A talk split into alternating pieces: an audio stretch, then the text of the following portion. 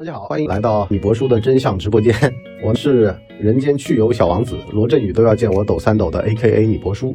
今天呢，我跟大家讲讲啊，这是跨年的那档生意。说实话，这么多年啊，作为一个中年人，我也听了无数场的，像吴晓波啊、局座、罗振宇的他们的这些跨年演讲，听来听去呢，其实无非就是焦虑、焦虑再焦虑。有没有解法呢？有，买我的课，有买我的书，有听我的节目。我听的耳朵都起茧子了，而且听过了那么多道理，为什么过不好这一生呢？首先啊，咱得这么说，您啊别没事儿就在那儿瞎立志，立这种乱七八糟的志，什么读书呀、跑步呀、减肥呀。好了，年初立完了，到了半年的时间，然后还在那大吃大喝，到了第十个月的时候开始紧张了，突击俩月。我有的朋友啊，都是在十一月要体检的时候，十月份饿一个月，把指标饿好看了，剩下的十一个月继续在那儿骄奢淫逸。所以呢，这说明了什么呢？这说明了听这些东西没用，问题都还是那些问题。主要是解法，怎么解呢？长期主义。从我这个观点上来看，怎么样才能够去油腻？就是个吃法。你把你的吃法管住了，你再怎么样上天你都胖不回去。你就把自己的饮食结构、把自己的饮食习惯全都改了。只有能够在生活中坚持的事儿，它才是能够让你变成你的原因。你现在也不是一口吃成的大胖子呀。饮食膳食均衡，这玩意儿不是你吃点路边摊就能解决的。天天吃烤冷面，脸上会出现笑容。但是最后出现的结果就是肥胖，短期笑容，长期肥胖。那么你博叔的一个办法是什么呢？它就是你一个星期饿个六七天，然后吃个一天啊，也就是你每个星期努力个六七天，舒服个一天嘛。以这样的个比例七比一，这么一个逻辑，你多多少少你都能比别人精进点。什么意思呢？生活当中要做苦行僧，周末时间要做人上人。这是我的一个看法，你别听那些乱七八糟的什么年初这种演讲那种演讲给你宣扬的这种所谓的大局观了啊，这种大局跟普通人都没什么关系。越是国家的这种兴亡啊，匹夫有责啊，实际上他们越在那儿坐等收钱，还是踏踏实实的把你手上的小事儿干好。你是个医护，你好好的把你的防疫任务给做一做；你是个警察，你把小偷抓一抓。这个社会。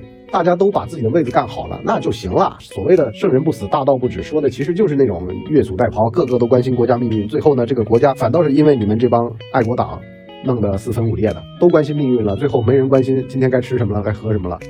所以呢，小事儿大家得事事关心，事事上心。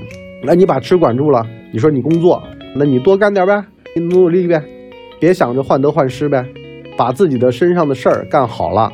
每天能够让身边的小环境好点，你别想着说这帮当官的忽悠我们，人家两三年来轮一遍，我们就在这儿吭哧吭哧干，好了，业绩干成了，成为了他们顶戴花翎上的那个东西，然后呢，他们就走了，剩下一地鸡毛给我们收拾。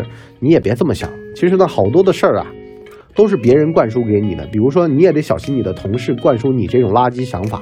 他呢，给你灌输这种想法，完事儿呢，他升职加薪，他走了，留一地鸡毛给你。其实我觉得这才是你脑子里该装的东西，而不是前面你的同事装给你的关于骂官员的那套东西。为什么呢？是因为呢，这个世界是内卷的，你不上去就他上去了，你不在那努力就他努力奋进了。也有人说了，说博叔啊，那我觉得我新一年的工作，我必须得讲究性价比。我得选赛道，我说好多时候都是投胎注定了的。你没有听我上上周跟大家说的那个职场投胎理论吗？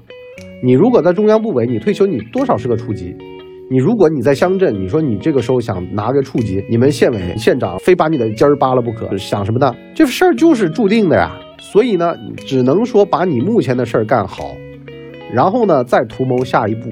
也有人村办工厂做成望象集团，也有人弄一个小水表厂，最后把它弄成了福耀玻璃，这都是有可能的。最近特别欣赏的就是福耀玻璃创始人的一句话，叫做“这个世界上职业不分高低贵贱，但人分高低贵贱。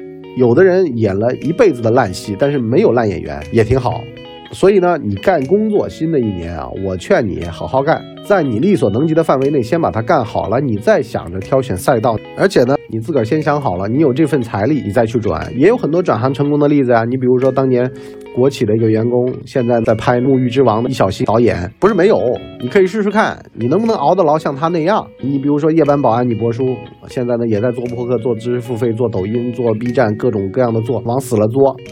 按照某些事后诸葛亮的说法，你没成的时候都是往死了做，你成了，都是往死了做，就一字之差。现在这些张嘴的人啊，实际上脑子都是被驴踢了的。去年的泡泡玛特的创始人王宁，看起来木讷，学历也不好，公司里面一堆看起来都不咋地的人。好了，到了今年全是好话。别听那些人说什么，你要自己该干自己的事儿，别被人家指使着。一会儿孙子该骑牛，一会儿呢爷爷该骑牛，一会儿呢爷爷和孙子都骑牛，最后呢牛累死了，等等的这种屁话，不要去听他们啊！他们如果没有在你这儿下本钱，他不配说你。他跟你说半天，说什么你都别听的。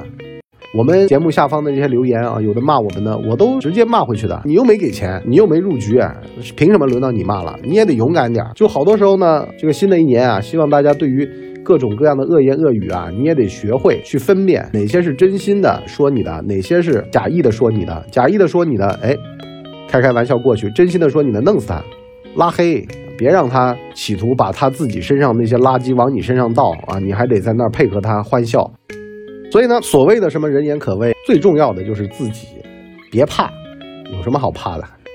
我赤条条来，我赤条条走，你们说的都不是我，你们说我再好，那也是你们眼中你以为的，你以为就是你以为啊，你觉得我差，也是你以为的，就是你以为的，你以为啊，没关系。而且呢，这些大佬穿布鞋给你的感觉是很亲民，实际上。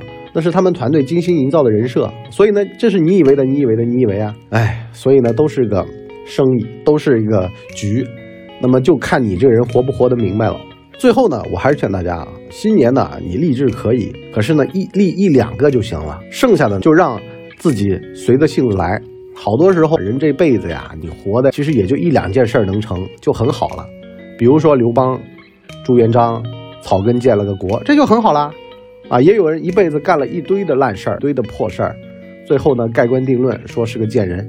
你说找谁喊冤去？啊？你干了太多的事儿嘛，就容易萝卜快了不洗泥。刚开始你干一件事儿，肯定是模仿起家的。好了，这会儿你得承担这个原罪，那你干不干了？你道德完善你干不了，你如果没道德，你容易干痞上了，你干到像最近道歉的那俩编剧。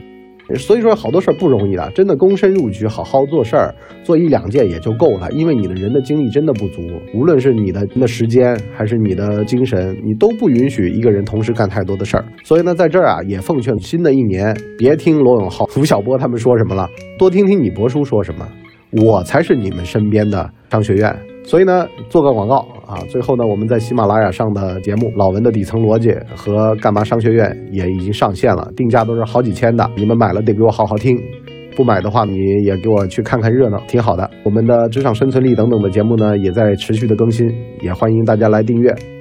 好了，感谢大家的三连和关注，谢谢，我们下期再见，拜拜。